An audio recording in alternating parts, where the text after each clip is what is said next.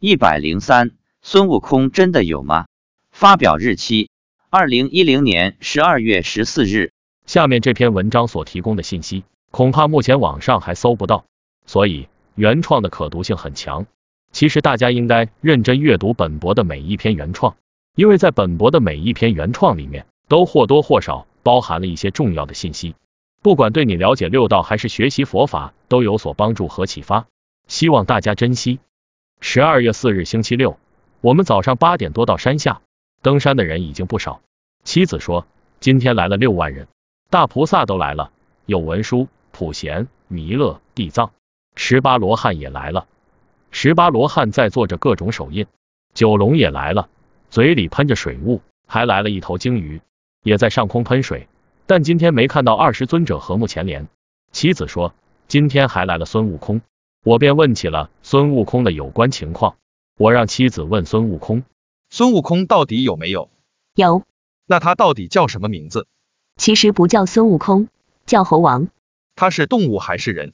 是动物，不是人，就是猴王。《西游记》的小说里，孙悟空保护唐僧去西天取经，那他真有护着唐三藏去印度取经吗？没有，那是神话小说。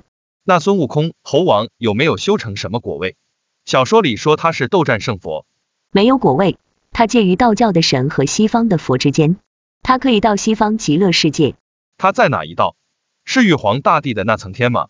他平时都在玉皇大帝那层天，但他也能到西天去。我们本地有的农村老百姓家里供的神就是孙悟空，我和妻子都曾去过这个地方看过，当时还问妻子看到没有，妻子说有。看到有孙悟空、东岳泰山、吕洞宾等都在。我问猴王，他们供的是你吗？猴王答，不是，他们供的孙悟空是道教的。问，有什么区别吗？答，我是猴王，他们供的叫猴头。问，猴头和猴王有什么区别？